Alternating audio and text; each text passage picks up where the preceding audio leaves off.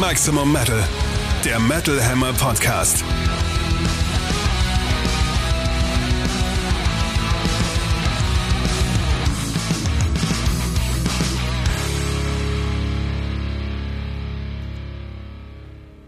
Am 12.01.2024, Episode 72. Herzlich willkommen heißen euch Metal Hammer Chefredakteur Sebastian Kessler und Katrin Riedel aus der Metal Hammer Redaktion. Wir hoffen, ihr seid gut ins neue Jahr gestartet.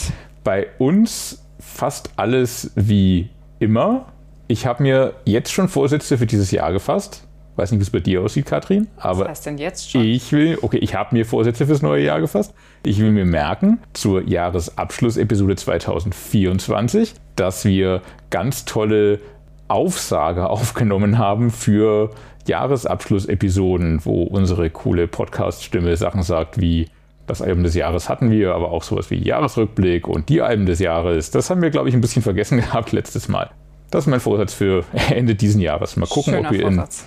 Ob wir in zwölf Monaten noch daran denken. Ansonsten bleiben wir beim Alten auch im neuen Jahr. Wir liefern euch Updates aus der Metal-Szene, sprechen über die wichtigsten neuen Alben und haben ein Interview mit dabei. Und zwar, Emil Bulls, die ihr neues Album Love Will Fix It veröffentlichen.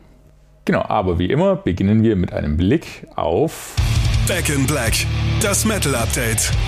Da haben wir zunächst mal Neues von Corey Taylor. Diesmal aber leider nichts Positives. Der Slipknot-Sänger war ja mit seinem Soloprojekt unter eigenem Namen bereits in Europa unterwegs im letzten Herbst.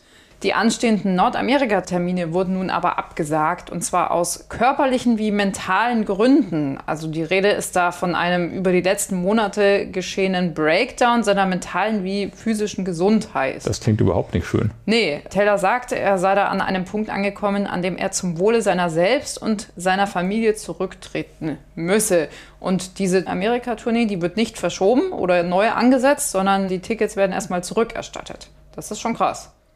Tatsächlich. Ein paar Monate vorher war er noch in Deutschland auf Tour, auch hier in Berlin. Und ja, zeigt mal wieder, man sieht Leuten nicht an, was in ihnen drin vorgeht, weil die Show war super, er war super drauf, hat super mit sowohl seiner Band als auch den Fans interagiert. Hatte ihn vielleicht das ganze Durcheinander bei Slipknot doch mehr aus der Bahn geworfen, als man ihm anmerkte an der Stelle. Ja, weiß man natürlich nicht. Ich finde es gut und wichtig, dass Künstler heutzutage auf ihre Gesundheit achten und auch solche Entscheidungen treffen, auch jetzt im Hinblick auf die Business-Seite treffen können. Das ist ja auch nicht ohne, aber wir sind natürlich alle nur Menschen und ja, es hat einfach keinen Sinn, den eigenen Zustand dauerhaft zu ignorieren.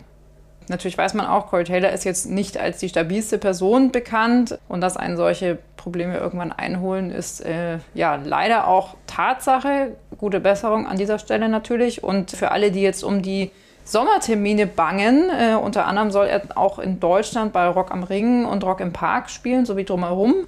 Diese Termine stehen noch auf seiner Website, weiterhin im Terminkalender, sollen nach aktuellem Start also stattfinden. Und Slipknot-Shows Ende des Jahres wackeln bislang auch noch nicht. Toi, toi, toi, dass es Corey bald wieder besser geht und dass die Auszeit ihm tatsächlich hilft, wieder zu sich zu finden und zu genesen, körperlich und geistig. Ja, alles Gute. Eine andere Meldung, die die Metal-Welt bewegt hat in den letzten Wochen, hier müssen wir ein bisschen weiter in die Vergangenheit greifen, nämlich bereits Ende 2023. Wir hatten die letzte Podcast-Episode des vergangenen Jahres da bereits aufgezeichnet und gesendet. Äh, Jetzt holen wir sozusagen nach. Arch Enemy haben verkündet, dass sie sich von Gitarrist Jeff Loomis trennen nach beinahe zehn Jahren. Die Trennung verläuft freundschaftlich, hieß es, und Michael Emmett wird zitiert, dass es ihm eine Freude war, dass Jeff fast ein Jahrzehnt lang bei Arch Enemy gespielt hat. Wir hatten ehrlich einen riesen Spaß dabei, zusammen um die Welt zu touren. Freunde waren wir lange bevor wir gemeinsam Musik gemacht haben. Jetzt bleiben wir sogar engere Freunde, was sich großartig anfühlt. Wir respektieren, dass er in seinem Leben an einer Stelle ist, an der er bei Arch Enemy aussteigen muss und wir wünschen ihm nur das Beste für die Zukunft. Ob das da also jetzt private, musikalische Businessgründe hat, man weiß es an der Stelle nicht, da gibt es noch keine Details. Auch Jeff Loomis hat sich dazu geäußert. Es ist jetzt an der Zeit, ein neues Kapitel in meinem Leben aufzuschlagen. Ich wünsche Elissa, Michael, Charlie und Daniel das Beste und betrachte sie alle als lebenslange Freunde. Zudem möchte ich der Crew danken, die stets nur lieb zu mir war. Ihre harte Arbeit und Hingabe zur Band ist unglaublich. Ohne sie wären wir nicht in der Lage, die großartigen Shows auf die Beine zu stellen. Sehr schön, dass er also auch an das Umfeld der Band noch denkt und dem auch nochmal öffentlich dankt. Und was ich sehr süß fand und was auch ein Zeichen dafür sein kann, dass es wirklich eine freundschaftliche Trennung ist und dass da kein böses Blut herrscht, ist die Reaktion von Alyssa White Glass auf die Trennung. Die hat nämlich direkt nach Bekanntgabe der Trennung von Jeff Loomis ein gemeinsames Foto von ihr und ihm gepostet, wo sie ganz albern einfach beim Smoothie-Trinken zu sehen sind. das sah einfach wirklich putzig aus und ja, wirkte einfach tatsächlich wie ein liebgemeinter Abschiedsgruß. Das ist ein bisschen ähm, spannend, weil er auf seinem Instagram ja nichts gepostet hat. Steht also, ja immer noch nichts. Also zumindest ach. kein Beitrag. Vielleicht hat er eine Story oder so gemacht, das habe ich nicht gesehen, aber in Beiträgen habe ich einfach mal kein Statement zu seinem Ausstieg gefunden. Nicht mal das offizielle von Arch Enemy. Das ist komisch. Mal sehen, wo es ihn dahin verschlägt und was er plant und was die Gründe sind. Schade ist es um ihn, sowohl musikalisch, auch wenn er am Songwriting wohl kaum beteiligt war bei Arch Enemy, als auch menschlich und am Ende auch optisch, weil sein blondes Haar passte einfach perfekt zwischen Rot und Blau und Schwarz der anderen Bandmitglieder. Der Neue an der Seite sieht ein bisschen so aus wie eine dunkelhaarige Version von Jeff Loomis. Es handelt sich um Joey Conception. Den kennt man sogar schon aus dem Arch Enemy Umfeld so ein bisschen.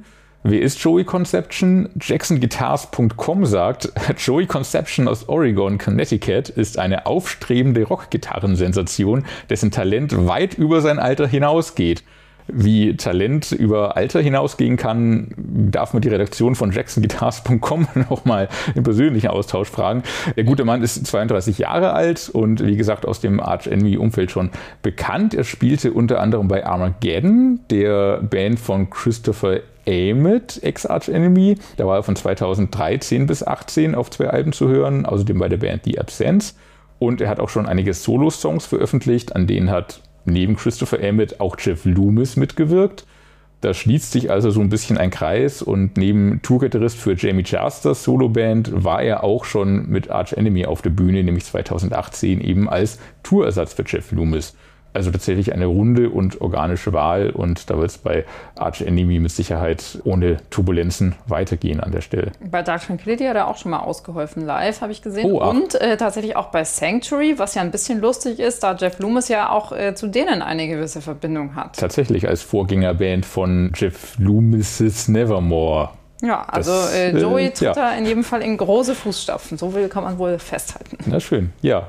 Man darf gespannt sein, wie das weitergeht. Dann gucken wir, würde ich sagen, ins Plattenregal. Steel meets Steel. Neue Alben im Härtetest.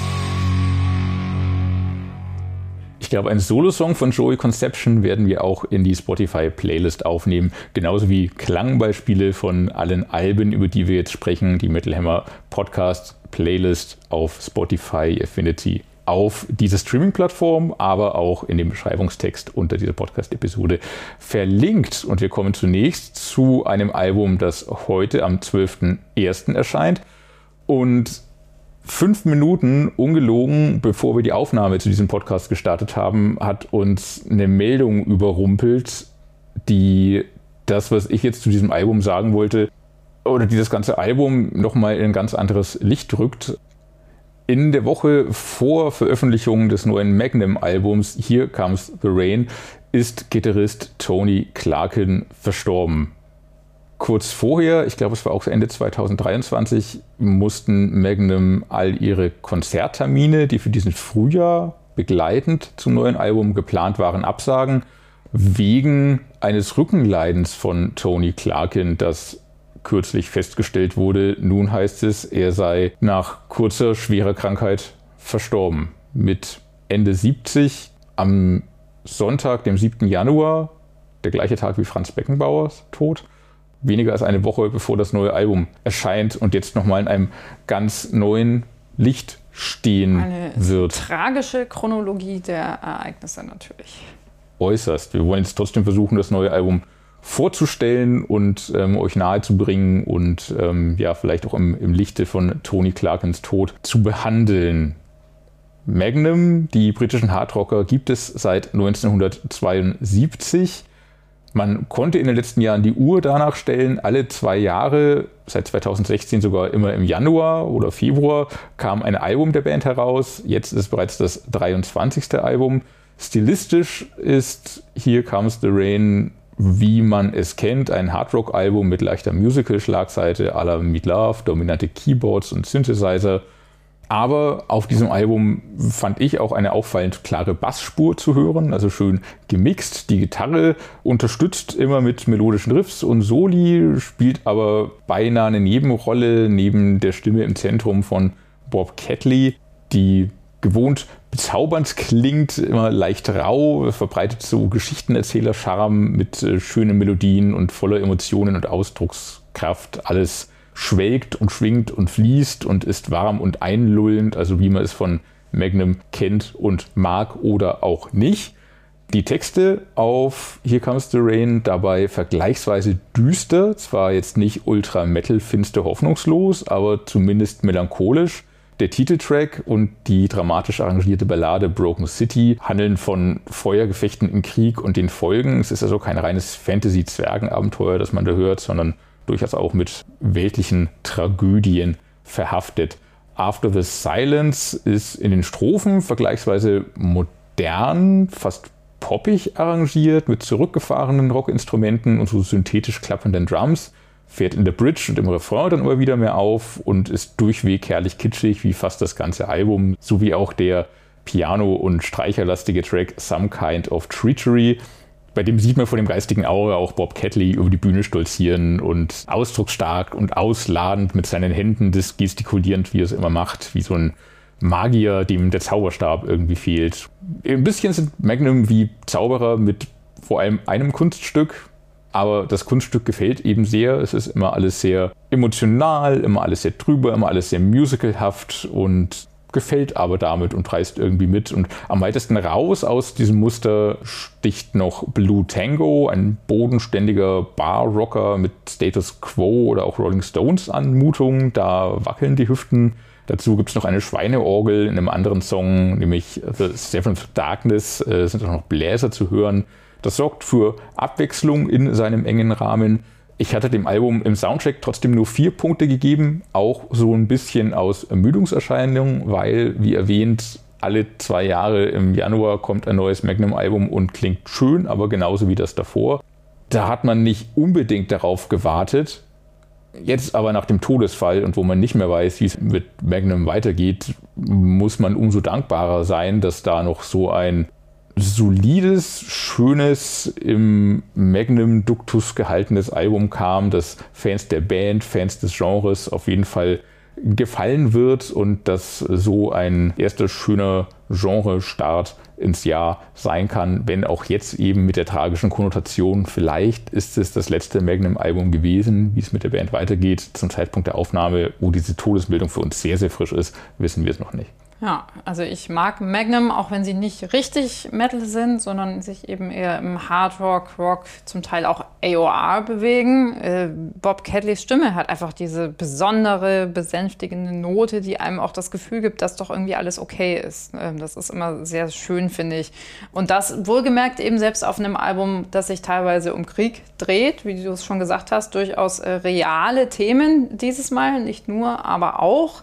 Und auch auf Here Comes the Rain klingt vieles schön bis einlullend fast schon. Stimmig instrumentiert, mit der passenden Atmosphäre, stellenweise auch Orchestrationen, Klavier auf den Punkt gebracht, oft recht zurückgenommen, bisschen schöngeistig oder zum Beispiel im klagenden Broken City mit so einer tragischen, dramatischen Unternote. Einige Songs rocken aber auch richtig. Du hattest die, glaube ich, auch schon erwähnt. After the Silence lebt zwar mehr von dominanten Keyboards als von Gitarren, gefällt mir aber doch ziemlich gut. Und in Blue Tango geht es auch ziemlich zur Sache, finde ich. Also schon, schon gut. Ja, wer einen Hang zu etwas klassischerer, traditionellerer Rockmusik hat, dürfte Magnum sowieso auf dem Schirm haben. Ansonsten ja, ist hier eher schmeichelnde Magie als die metallische Breitseite heulender Gitarren geboten. Aber sehr schön gesagt, das ist Musik und vor allem eine Stimme, die einem das Gefühl gibt, dass alles gut ist. Das fasst tatsächlich sehr, sehr schön zusammen und ist eine schöne Überschrift für dieses Magnum-Album, auch ja. unter diesem jetzt unschönen Stern. Ja, sagen wir Rest in Power, Tony Clarkin und Thank You for the Music. Und damit kommen wir dann auch schon zu den Alben vom 19. Januar. Harter Schnitt. Wir begeben uns da ins amerikanische Portland, Oregon und wenden uns der Sludge-Band Lord Dying zu. Das Quartett hat sich im Jahr 2010 formiert und bislang drei Alben auf den Markt gebracht. Mit Clandestine Transcendence folgt jetzt Nummer 4 und zugleich Teil 2 einer Albentrilogie. Und äh, dieses Werk hat es wirklich in sich und wartet mit großartiger klanglicher Vielfalt auf und sogar auch einer sehr melodischen, stellenweise progressiv angehauchten Note. Mit I Am Nothing, I Am Everything reichen Lord Dying bereits ein ja, richtig dichtes, hartes Bollwerk an. In Stücken wie Final Push into the Sun und Dancing on the Emptiness erklingt hingegen toller Klagesang, der in Kombination mit dieser doomigen Härte und der Gitarrenarbeit auch richtig schön eindringlich wirkt. Deutlich härter wird es danach in Facing the Incomprehensible, in dem harscher Gesang übernimmt und das Ganze auch deutlich wüstere, brachialere Züge annimmt. Hinten raus spielt sich die Band dann regelrecht in einen Rausch. Direkt danach folgt lustigerweise ein ruhiges Gitarrenintermezzo, das A Brief Return to Physical Form heißt, als mhm. wäre ihnen schon selbst bewusst, wo sie sich dahin gespielt haben im Song zuvor. Break in the Clouds in the Darkness of Our Mind beginnt sphärisch und erinnert stellenweise an ein Mantra, mischt gegen Ende aber auch auf großartige Weise explosive Härte, getragenen Klagesang und dann noch so ein richtig tolles Gitarrensolo. Und die beiden finalen Tracks klingen getragen und so ein bisschen wehmütig bis sogar nostalgisch. Es gibt also wirklich irre viel zu entdecken auf diesem Album, das immer wieder andere Formen und Klangfarben annimmt Lord Dying ist da in meinen Augen ein wirklich großer Wurf gelungen. Ich hatte mich bisher ehrlich gesagt nicht wirklich ausführlich mit der Band beschäftigt. Clandestine Transcendence regt aber definitiv dazu an, intensiver in ihr Schaffen einzutauchen.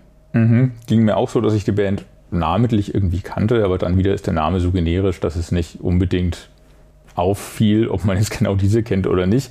Aber tatsächlich sehr spannendes Album und ich glaube, eine Entwicklung auch, die die Band gemacht hat in den letzten Jahren und den letzten Alben, weil es äh, früher wohl doch Riff-Massaker-lastiger war und äh, jetzt. Ist jetzt eigentlich fast schon Prog eher als Sludge. Ja, eine Entwicklung, die der Band aber sehr, sehr gut tut und die ich gutiere und die genau so gerne weitergehen darf und kann. Ansonsten bleibe ich bei meinen Themen, nämlich den Themen der britischen älteren Herren dieser Tage. Das 24. Saxon-Album erscheint am 19.01. Hell, Fire and Damnation heißt das gute Stück. Seit 1975 ist die Band dabei. Das heißt, sie war noch ein bisschen fleißiger als Magnum sogar. Drei Jahre später gegründet und ein Album mehr. Und dazu kommt ja noch, dass zwischendurch Coveralben erschienen sind in den letzten Jahren. Das letzte Saxon-Album More Inspirations war halt leider nicht so super inspiriert, sondern so ein bisschen Uninspiriert. Ja, so egal. Jetzt aber mit Hellfire and Damnation ist die Band zurück in der Spur. Wirklich neu ist eigentlich nur, dass sie jetzt Diamond Head Gitarrist Brian Tatler dabei haben, der Paul Quinn ersetzt. Eigentlich nur live ursprünglich gedacht, aber jetzt doch auch auf dem Album. Wie auch immer sich das ergeben hat. Nach allem, was man weiß, ist Brian Tatler auch auf dem Album zu hören. Seit über zehn Jahren ist die Band jetzt schon bei Andy Sneap im Studio. Er hat auch das neue Album produziert und das ist tatsächlich eine kleine Frischzellenkur in der Wirkung, wenn auch nicht so krass wie zum Beispiel bei Judas Priest, aber trotzdem. Hellfire and Damnation klingt zupackend, zeitgemäß, dabei aber trotzdem natürlich streng der britischen Tradition verpflichtet. Madame Guillotine und noch mehr der schnelle Galopper Kubla Khan and the Merchant of Venice setzen sich mit ohrwurmigen Melodien fest. There's Something in Roswell grooved, schön düster. Megatitel auch. Ja, durchaus. Äh, Fortsetzung von Hypocrisy's Roswell 47. Yes. Und der nostalgische Heavy-Schunkler Pirates of the Airwaves überzeugt mit Rock'n'Roll, Schlagseite, Schmackes und Augenzwinkern. Dann gibt es noch explosive Nummern wie Fire and Steel und krass, dass Saxon noch keinen Song mit diesem Titel hatten. Und Supercharger, das sind echte Energiebündel, die so ähnlich auch von Judas Priest dieser Tage stammen könnten. Biff Bifford singt auffallend kräftig und dynamisch. Schön bissig und vereinzelt auch hochkreischend, was sehr super klingt. Und insgesamt das Album überzeugt mit ansteckend guter Laune, trotz auch mal düstereren und auch erneut in der echten Welt und der Historie verhafteten Themen. Es überzeugt außerdem mit ausgefeilten Melodien und mit treffsicheren Riffs und Soli. Er findet überhaupt nichts neu, aber es ist grundsolides Kerngeschäft von einer überraschend agil agierenden Band mit auffallend starken Songs. Ja, nach Saxon kann man in den letzten zehn Jahren wirklich die Uhr stellen. Ein Album folgt aufs andere, alles zuverlässig, getaktet. Äh, auch alle zwei Jahre, ne? Ja, zumeist in wirklich erstaunlicher Qualität. Live macht das auch noch wirklich Spaß. Und ja, selbst in der Pandemie hatten sie eine Idee, um zu überleben. Ich schätze mal, dass diese Cover-Albenserie Inspirations darauf fußt. War jetzt nur mittelgut. Der zweite Teil, wie wir sagten, eigentlich völlig überflüssig geschenkt. Die letzten echten Studiowerke waren allesamt ordentlich bis gut. Wirklich euphorisieren fiel für mich persönlich ehrlich gesagt keines aus, aber auf allen gab es schöne Songs, interessante Geschichten zu entdecken, also alles durchaus, ja, wie man so schön sagt, solide. Das gilt auch für Hellfire Damnation, doch irgendwie fällt das für mich noch ein bisschen weiter ab. Oh ja. Ich glaube nach mehrmaligem Hören, dass das Werk komisch konzipiert ist, ehrlich gesagt. Denn vor allem zu Beginn vermisse ich ein bisschen Geschwindigkeit. Also der Einstieg Echt? lahmt doch ziemlich, finde ich. Zunächst ist vieles nur im Mittempo gehalten und schunkelt bis inklusive des dritten Songs Madame Guillotine so ein bisschen gefällig bis behäbig dahin. Mhm. Dann aber deutlich aufgeweckter und zackiger eben Fire in Steel. Das ist echt eine gute Nummer. Kubla Khan and the Merchant of Venice ebenfalls. In diesen Stücken zeigen sie wirklich so richtig, welche Power sie noch haben. Bei Pirates of the Airwaves bin ich mir selber noch nicht ganz schlüssig. Also das Thema Piratenradiosender ist irgendwie spannend und auch so, so ein bisschen Schon, krude und glaubwürdig für die Band. Und der Song hat beim Hören irgendwie was, aber wenn er durchgelaufen ist, habe ich es ehrlich gesagt auch schon wieder vergessen muss ja. ich ganz ehrlich sein. Ja. Das gilt leider für das Gros des Albums bei mir, wobei sich ganz am Ende mit Supercharger noch ein echter Hit-Anwärter versteckt, den man nicht übersehen bzw. überhören sollte. Und 1066 kurz vorm Schluss ist auch noch super. Wie viel? 1066 kurz vor Schluss ist auch noch super. Ja, das ist halt auch wieder so eine History-Schunkelnummer so ja, ein bisschen, gut, ne? Ja. Also im Soundtrack im Heft kam die Platte ja auch schon ziemlich gut weg und es ist auch definitiv kein schlechtes Album, das möchte ich hier überhaupt nicht sagen. Für mich persönlich dürfte es aber vermutlich jetzt mal von den Coverplatten abgesehen, das unspannendste Saxon-Album der letzten 15 Jahre sein. Ui, okay. Also ich finde, es ist ein Album, das man jetzt auch nicht über den grünen Klee loben sollte. Es ist nicht das Heavy Metal Album 2024 mit Sicherheit, aber das überrascht mich, dass ja, du das so Saxon, siehst. Saxon haben, ich weiß auch nicht, Saxon gewinnen immer durch Konstanz einfach. Durch, durch Konstanz, ja, Verlässlichkeit, man weiß, was man bekommt, man muss sich nicht auf irgendwelche unbequemen Überraschungen einstellen. Es ist einfach irgendwie also das, das habe ich echt äh, vor zehn Jahren, glaube ich, schon geschrieben, es ist solide. Man kann eigentlich nichts dagegen sagen, aber das ist halt schon seit echt langer Zeit so. Mhm. Also ist gut äh, und schlecht zugleich eigentlich so ein bisschen. Verstehe. Ich, ich glaube, so ähnlich wie das, was ich mir zu Magnum ursprünglich dachte, bis jetzt dann auf einmal ist vielleicht das letzte Magnum-Album ist und man sich in zwei Jahren denkt, ach ja, Mist, jetzt wäre Zeit für ein Magnum-Album gewesen. Ja, ja, genau, richtig. Mhm. Das, ist, das ist wirklich so dieser, dieser typische Fall von legendären Bands, die einfach wirklich lange genug durchgehalten. Gut, ja, gut sind, gute Arbeit machen, ständig was hervorbringen, das ist immer gut. Und man ist immer beim Hören so, ja, ein schönes Album, legt es dann weg, dann ist es weg. Und nach zwei Jahren kommt ein neues und man dachte sich, hm, kann ich mich an das letzte überhaupt noch erinnern? Mhm. Hm. Mhm. Bis keins mehr kommt, dann ärgert man sich. Genau, bis keins mehr kommt und dann weiß man, was man dran vermisst. Und deswegen natürlich auch wieder der Appell, man muss es wertschätzen und tun wir. Was wir hier sagen, ist ja am Ende auch nur eine Einladung, es äh, sich selbst anzuhören und zu überprüfen, wie man es selbst findet. Also das ist ja hier nicht die Ultima Ratio. Das auf jeden Fall. Und am Schluss haben wir noch ein besonderes Kleinod in einem anderen Genre und zwar die norwegische Black Metal Band W-Mod. Die wurde bereits um die 2000er gegründet, arbeitet aber im Gegensatz zu Saxon relativ langsam. Auf das Debüt von 2012 folgt erst jetzt das Zweitwerk The Deepening. Und obwohl das neue Album englisch betitelt ist, halten Wehmut ihre Texte weiterhin teils muttersprachlich. Nun ist auch ein bisschen Englisch zu hören. Diese sprachliche Mischung und ja, das teils fremde, unverständliche macht auch so ein bisschen einen Teil der Faszination aus. Aber auch musikalisch stimmt hier vieles. Ich bin so richtig auf diese Band aufmerksam geworden, als ich sie letztes Jahr beim Prophecy Fest in der Balver Höhle gesehen habe. Da konnten sich die Atmosphäre, die diese Norweger mit ihrer Musik heraufbeschwören, natürlich so richtig schön entfalten.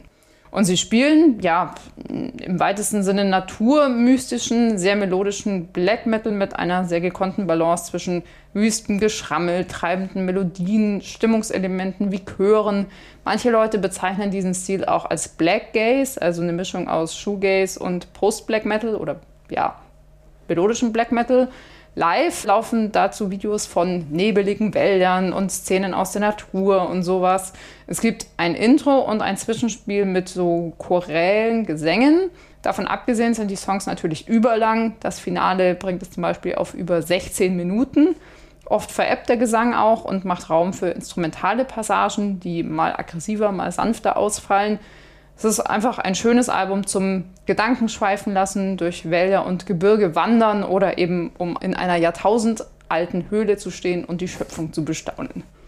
Schön, ja. Also tatsächlich ein Album, um sich reinfallen zu lassen und es wirken zu lassen. Da sind jetzt für mich jetzt keine herausstechenden Songs zum Mitsingen und Feiern dabei. Es ist ein Gesamtgefühl, das Album, und es ist ein sehr gutes Genrealbum für das was es sein will und für das, was es ist. Und es ist wirklich was zum Fühlen und für kalte, kalte Wintertage, die uns ja auch gerade noch bevorstehen oder die gerade, gerade anstehen.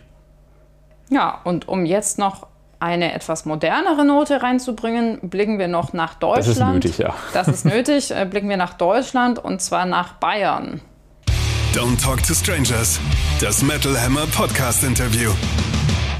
Im Interview sind diesmal Christoph von Freidorf und Stefan Kahl der Emil Bulls zu Gast. Die Münchner Gruppe bringt am heutigen 12. Januar ihr neues Studiowerk heraus und unser Kollege Raphael Siems, seines Zeichens großer Fan der Band, hat sich intensiver mit Love Will Fix It beschäftigt und das folgende Interview geführt. Hallo und willkommen auch von mir. Hier spricht Raphael und ich bin zugeschaltet nach Süddeutschland, weil eine gewisse Münchner Band heute ihr neues Album released hat. Servus Christoph von Freidorf und Stefan Kahl von den Emil Bulls. Hi, grüß dich. Hallo, liebe ZuhörerInnen. ja, hi. Und Happy Release Day. Und ich hoffe, ihr seid alle gut ins neue Jahr gerutscht und hattet schöne frohe Weihnachten. Ja, vor allem hoffe ich, dass ihr alle schon die neue Platte auf dem Schoß habt und euch gerade ins Booklet genau. reinschmökert. Wenn ihr das noch nicht gemacht habt, dann sofort kaufen. Genau. Spätestens ja, die hat doch jeder zu Weihnachten gekriegt. Also ja, stimmt. Spätestens nach diesem Gespräch wollen es bestimmt alle hören.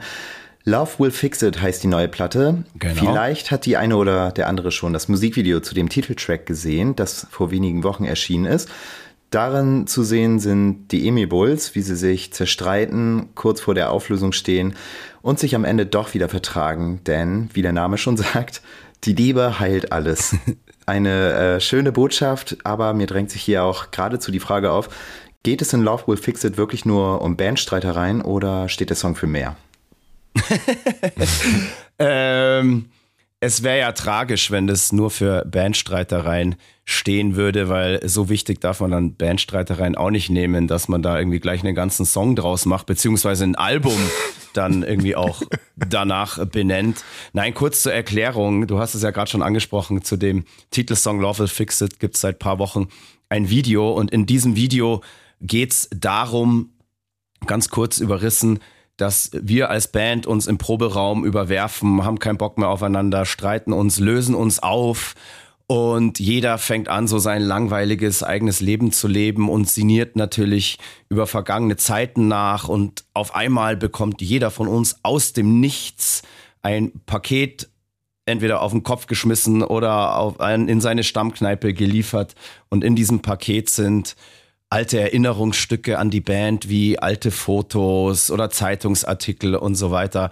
Und jeder wird sentimental und diese Fotos und diese alten Erinnerungen führen dazu, dass wir uns als Band wieder zusammenraufen und zusammentun, nochmal treffen und sagen, hey, wir machen weiter und fragen uns natürlich, von wem kamen diese ganzen Pakete und dann stellt sich am Schluss raus, die kamen von unserem allergrößten Fan, nämlich E.T., dem Außerirdischen, dem es so wichtig war, dass wir als Band weitermachen.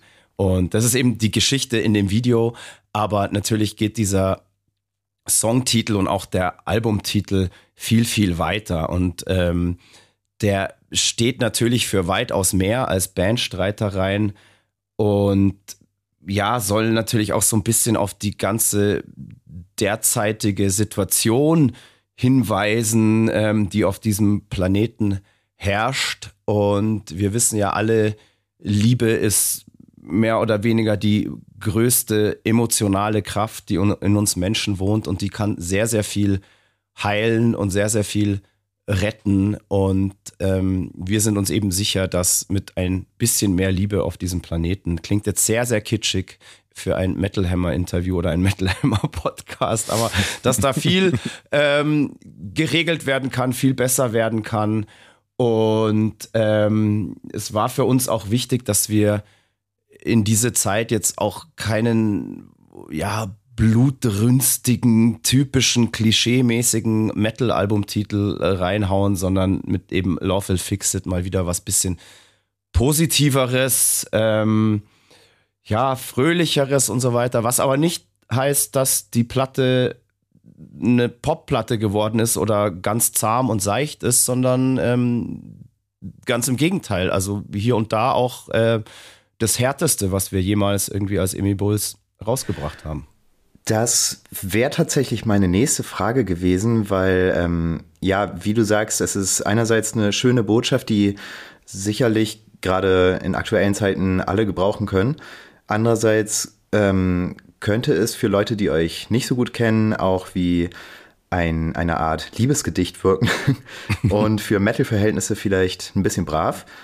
Allerdings, wer eure erste Single-Auskopplung gehört hat, The Devil Made Me Do It, ähm, die ist schon vor ein paar Monaten rausgekommen, hat ein ziemliches Brett um die Ohren gekriegt und äh, seit heute sind nun auch alle anderen Songs öffentlich und ich denke da zum Beispiel an Happy Birthday, You Are Dead to Me, was, ja. glaube ich, mein persönlicher Favorit ist, einfach weil es so aggressiv ballert. Wie passen solche wütenden Nummern auf ein Album, das für die Liebe steht?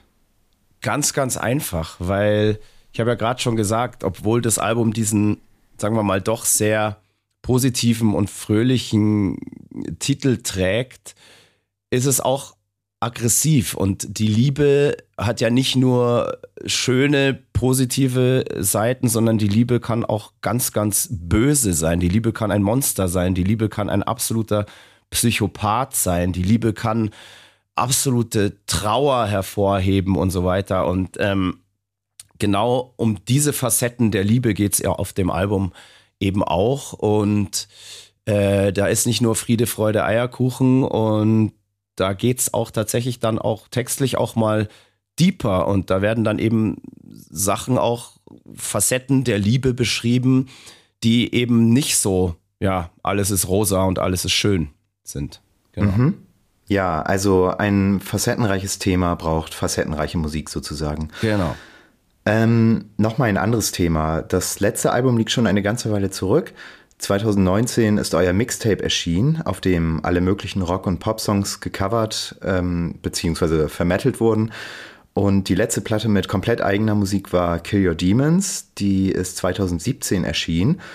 Ich glaube, ihr hattet eigentlich vor, schon früher mit neuer Musik um die Ecke zu kommen. Genau, also wir, wir waren eigentlich 2019 schon so weit, äh, dass wir äh, in zwei Songwriting-Camps waren. Wir waren einmal in Dahme in der Nähe von Kiel. Zwischen zwei Festivals haben wir uns da ein kleines Häuschen gemietet. Und nach der Festivalsaison äh, waren wir dann, was wirklich herrlich war, haben wir uns gegönnt, obwohl es gar nicht teuer war, aber halt aufwendig zum Fahren. Ein schönes wirklich äh, so ja ein Gutshof fast in, in der Toskana also wirklich wunderschön, äh, weit ab vom Schuss, also keine Ablenkung möglich, weil man musste, glaube ich, immer 15 Minuten den Berg runterfahren, um äh, Zivilisation zu bekommen. Und da waren wir dann auch zwei Wochen und haben uns dann Anfang 2020 nochmal mit unserem Produzenten ähm, im Proberaum oder beziehungsweise in unserem Studio äh, verschanzt, um eigentlich so zumindest die Songs so weit zu äh, arrangieren, dass man sagt, man kann die aufnehmen. Naja, und ich bin dann noch mal kurz in Urlaub, ab, äh, Urlaub abgehauen mit dem Vorhaben, ab äh, März oder April ähm, anzufangen, im Studio das Album einzuspielen. Und dann wissen wir, was gekommen ist, März 2020, nämlich dieses verkackte Virus. Und dann war bei uns erstmal komplett die Luft raus, weil ja, also ich glaube, ganz äh, die ganze Welt stand still, so wir auch. Und ähm, als es dann abzusehen war, dass es äh, überhaupt keine Möglichkeit gibt, äh, eine Tournee zu spielen, ähm, haben wir uns auch entschlossen, erstmal das Album auf Eis zu legen, weil wir wollen unseren Fans die neuen Songs präsentieren und nicht einfach nur äh, als Konserve um die Ohren hauen. Ja. Das waren wir nie und das wollen wir nicht. Wir wollen immer auch unser kreatives Schaffen auf die Bühne bringen und ja, die Leute mit unseren neuen Songs verwöhnen. Ja, absolut. Und für uns wäre es auch absolut sinnlos gewesen, in diese Phase ein Album ja, zu schmeißen, wenn wir nicht auf Tour gehen können, weil das ist in unserer Größenordnung, wir gehen auf Tour sozusagen, um unser täglich Brot zu verdienen und ein Album ist sozusagen das Mittel dafür, um auf Tour gehen zu können in der, ja, in der Größenordnung Emi Bulls.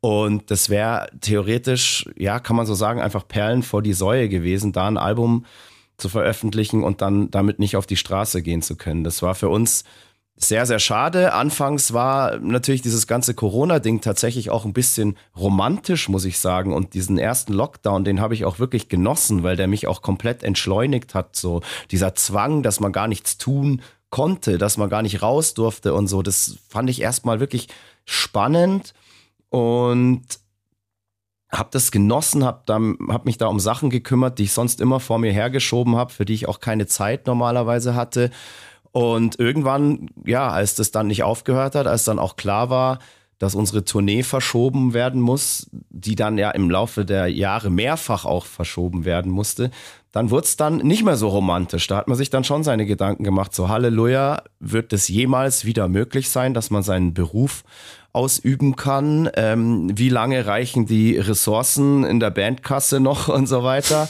Und äh, kommen da überhaupt mal Hilfen und so weiter? Und dann, ja, ist diese anfängliche Romantik und dieses Entschleunigen ganz schnell auch zu einem Brainfuck geworden, der auch mit wirklich, muss ich ehrlich sein, Zukunftsängsten einhergegangen ist und so weiter. Es war dann irgendwann nicht mehr schön und romantisch, definitiv. Ja. Und wir sind sehr, sehr froh, dass es dann irgendwann wieder weiterging und wir jetzt endlich diese Platte fertigstellen können und dass diese Platte auch endlich rauskommt, weil wir haben ja wirklich jetzt jahrelang irgendwie immer mit diesem Ding mal wieder zu tun gehabt und irgendwann muss so ein Kind auch mal aus dem Haus. Absolut. so. Und da freue ich mich sehr drauf.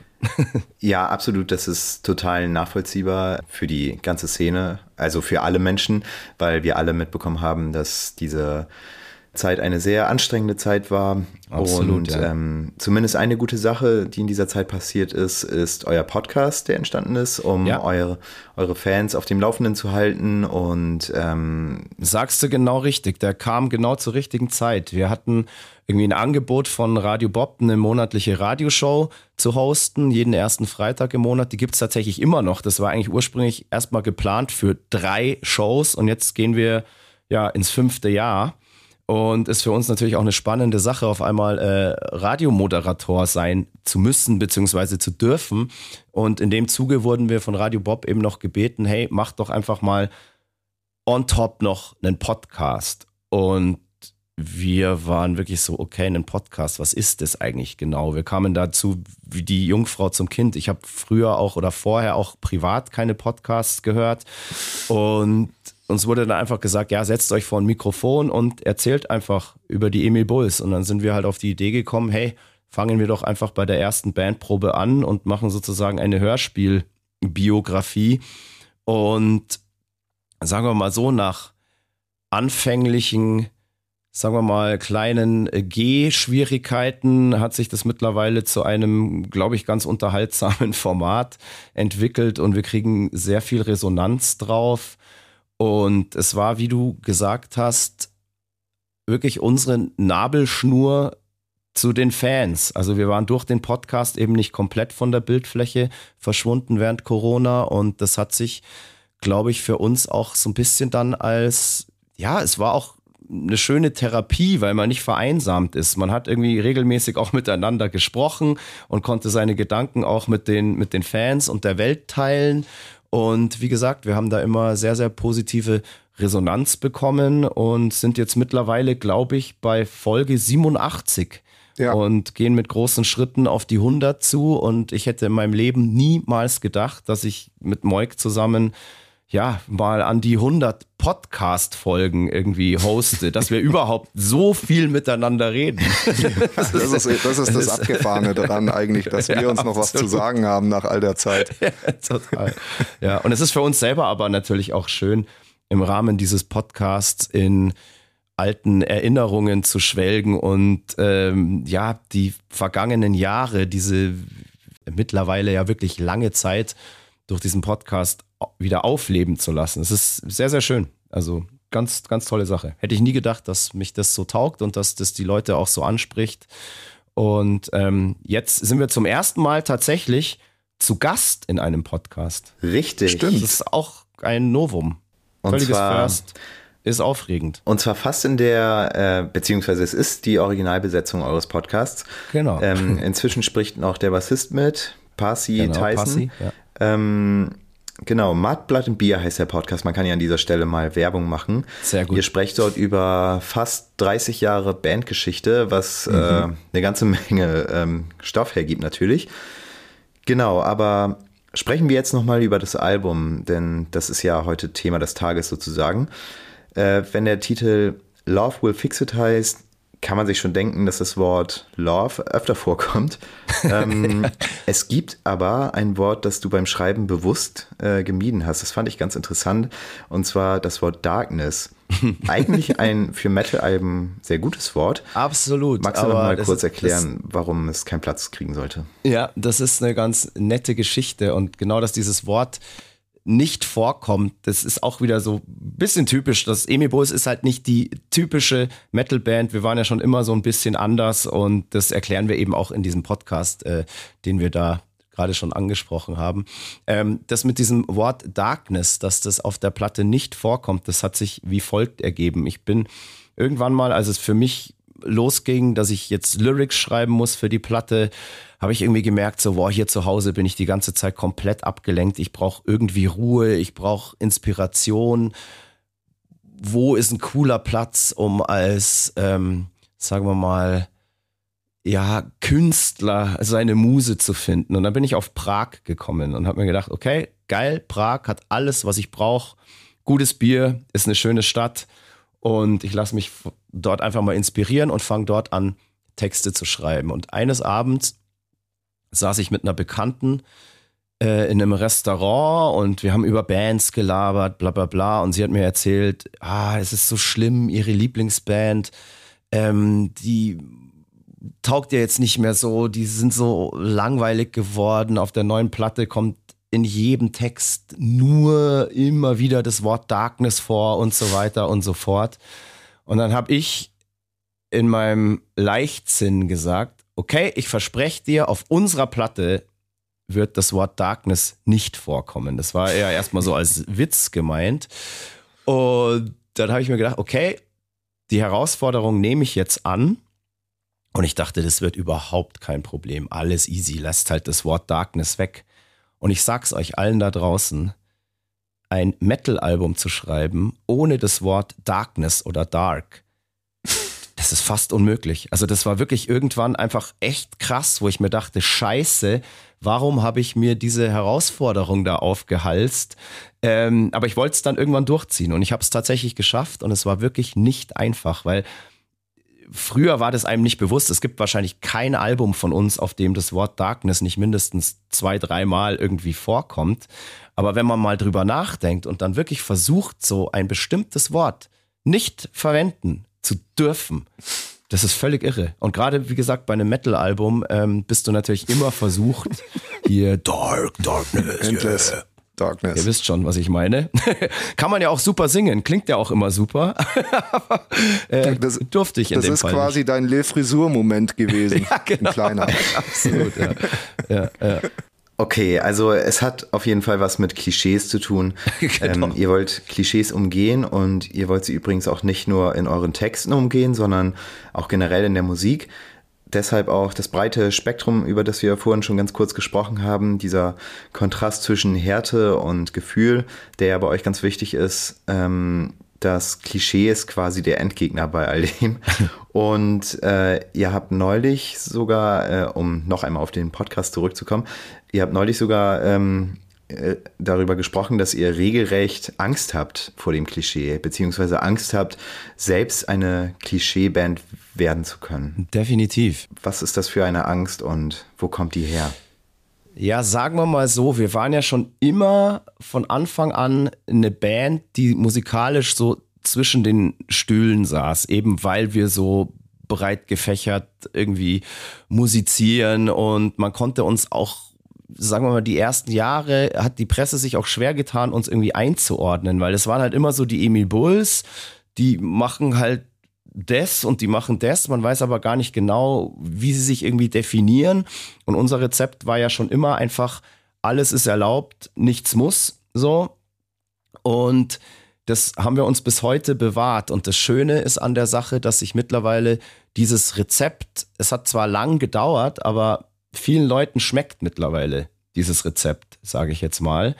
Und ähm, wir haben es meiner Meinung nach, ich hoffe, Moik gibt mir da recht, über all diese Jahre, über all diese vielen Alben geschafft, so schon musikalisch auch mit der Zeit zu gehen, aber ohne dass wir uns komplett angebiedert haben und jedes Album klingt nach Emil Bulls. Also du erkennst sofort, wenn du einen Song von uns hörst, dass das Emil Bulls ist. Und das finde ich halt ein absolutes Privileg. Da bin ich ultra froh. Da bin ich mir auch ziemlich sicher, dass das auch ein Grund ist, warum wir so lange schon in dem Business irgendwie überleben und jeden Trend, ähm, ja, sagen wir mal, überlebt haben und uns aus jeder Schublade befreien konnten, in die man versucht hat, uns reinzustecken, weil wir einfach so wirklich eigentlich in gar keine reinpassen.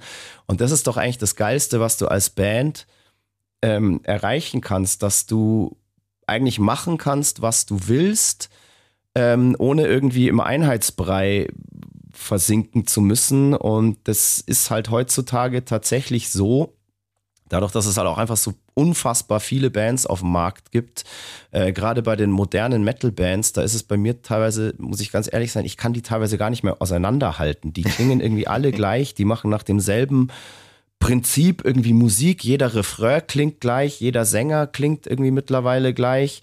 Und ähm, meistens stecken ja auch die gleichen Songwriter dann dahinter. So, deshalb ist es ganz automatisch und ähm, ist es eine logische Sache. Und das finde ich ist uns jetzt auch tatsächlich wieder gelungen, dass wir immer noch wie am ersten Tag unverkennbar nach Emil Bulls klingen, aber nicht unbedingt altbacken. Und das ist halt immer so ein Ziel. Von Album zu Album wird es natürlich auch immer schwieriger oder man denkt sich, boah, haben wir noch genug kreative Energie? Fällt einem noch was Neues ein? Kann man neue Grenzen oder die Grenzen noch weiter ausloten und so weiter? Aber ähm, bis jetzt funktioniert es unserer Meinung nach ganz gut und solange das ein paar Hörer und Hörerinnen auch so sehen ähm, und dann auch brav unser neues Album kaufen, ist alles gut. und wir haben noch Bock und Kraft für 20 weitere Alben. Auf jeden Fall. Ich würde da noch ergänzend dazu sagen, dass das, äh, weil so ein bisschen Christophs Beschreibung klingt so, als würden wir uns da tatsächlich Gedanken drüber machen, eben nicht so zu klingen. Das machen wir aber witzigerweise gar nicht, sondern was bei uns passiert, ist einfach, dass wir so klingen, wie wir klingen, weil alle bei uns berechtigt sind, Songs zu schreiben. Und es ist auch sehr erwünscht, dass jeder Songs schreibt. Und da wir alles einfach äh, oder alle einfach so verschiedene Persönlichkeiten sind, die komplett verschiedene Musikgeschmäcker haben.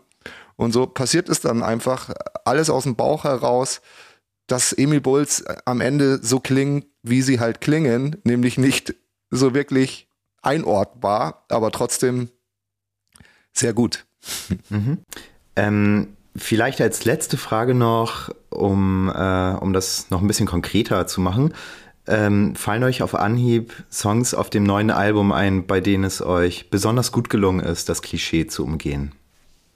Ähm, also ich finde zum Beispiel den Song Sick total eigen, weil der eigentlich alles bietet, was Emil Bulls so sind, aber ein musikalisches Gewand hat und, und dann zusammen mit den Vocals und so weiter, ähm, das macht, glaube ich, keine andere Band so. Das ist, das ist, ein, das ist ein ganz komischer Song. Ich bin auch gespannt, wie die, also komisch meine ich jetzt nicht negativ, bin gespannt auch, wie die Leute den, äh, die Hörerinnen empfinden werden. Aber das ist für mich so eine Nummer, wo ich mir denke, so hey krass, da bin ich froh, dass ich in einer Band wie Emil Bulls spiele, weil nur wir sowas irgendwie machen.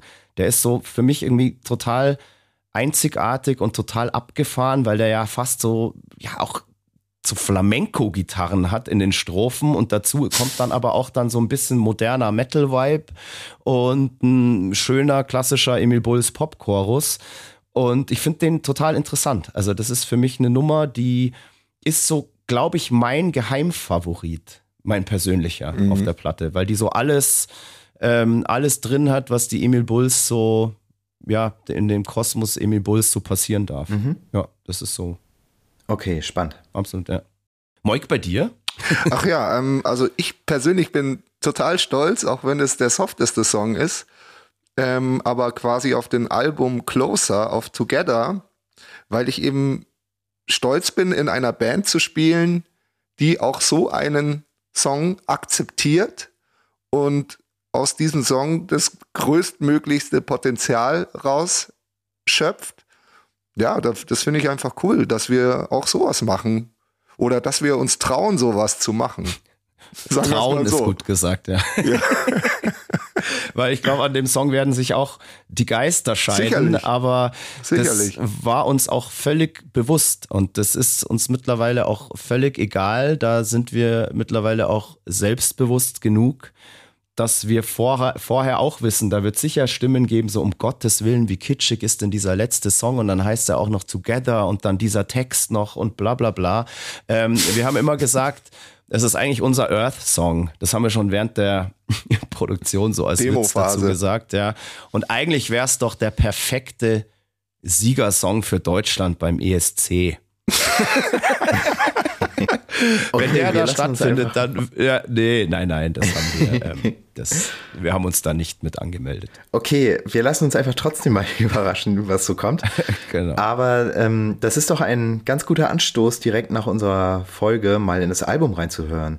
Und Absolut. wer danach noch mehr erfahren will, sollte unbedingt auch unsere separate Emi-Bull Story von Metalhammer-Kollegin Tamara Jungmann lesen. Die findet ihr in unserer Januar-Ausgabe mit dem. Liebe einen, Grüße. Liebe Grüße, ja. Genau, liebe Grüße. Auch mit dem einen oder anderen Punkt, den wir hier noch gar nicht besprochen haben. Und wer dann immer noch neugierig ist, höre unbedingt in den schon erwähnten Podcast Mad, Blood and Beer mit vielen witzigen Anekdoten und ähm, aktuellen Geschehnissen rund um die Band. Vielen Dank, Christoph und Stefan, dass ihr da wart. Sehr gerne. Vielen Dank fürs zuhören und jetzt ab in Plattenladen. Und es Richtig. ist immer noch das Schönste auf der Welt, eine physische Platte in der Hand zu halten, sich eine gute Flasche Wein aufzumachen, das Booklet durchzulesen. Also nicht nur streamen, physisch kaufen, dann werden wir noch viele, viele schöne Jahre miteinander haben. Es war uns eine Ehre. Vielen Dank, liebe Metal Hammer LeserInnen. Wir hören und sehen uns. Eure Emil Bulls. Bis bald. Tschüss. Ciao. So viel also zur Liebe in schwierigen Zeiten und die geglückte Vermeidung von Klischees, wie zum Beispiel dem Wort Darkness. Vielen lieben Dank an Raphael für das schöne Interview und alles Gute an die Emil Bulls für den heutigen Release von Love Will Fix It. An dieser Stelle weisen wir gerne noch auf eine Neuerung hin. Und zwar feiert Metal Hammer 2024 sein 40. Jubiläum. Vier Yay. Dekaden Maximum Gut. Metal. Und dafür haben wir uns natürlich einige Specials und Überraschungen für euch überlegt und wollen das ganze Jahr über feiern. Unter anderem haben wir zwölf Podcast-Bonus-Folgen geplant. In jedem Monat dürft ihr euch da auf eine besondere Folge zum Jubiläum freuen. Und äh, die Januar-Episode erblickt bereits nächsten Freitag, also am 19. Januar, das Licht der Welt. Wer jetzt denkt, ach nee, von den beiden Podcast-Idioten habe ich echt die Nase voll. Gute Nachrichten, wir haben zwei neue Podcast-Hosts aus unseren eigenen Reihen rekrutiert, die sich in den Sonderepisoden auf eine Zeitreise begeben und mit früheren Metal Hammer-Ausgaben beschäftigen. Zusätzlich gibt es ein Interview mit dem ersten Metal Hammer-Chefredakteur Charlie Rinne zu hören. Genau, und parallel feiern wir das Jubiläum natürlich auch im Heft mit diversen Inhalten und Specials. Das Heft erscheint ebenfalls am nächsten Freitag, dem 19.01. Das ist das erste Heft des Jubiläumsjahres und entsprechend geht es da dann auch los mit dem ersten kleinen Jubiläumsfeature. Genau, und diese Podcast-Bonus-Episoden heißen aber nicht, dass es nicht mit dem regulären Metal Hammer Podcast regulär weitergeht. Deswegen sind wir beide ab dem 26.01. wieder für euch da mit einer ja, regulären Ausgabe des Metal Hammer Podcasts und dann mit einem Interview mit Britta Görz und Lukas Kerk von der deutschen Melodeath-Formation Hires. Und damit verabschieden wir uns für dieses Mal auch schon. Wir hoffen, Ihr seid gut ins neue Jahr gestartet. Wie immer freuen wir uns über Kommentare und Kritik.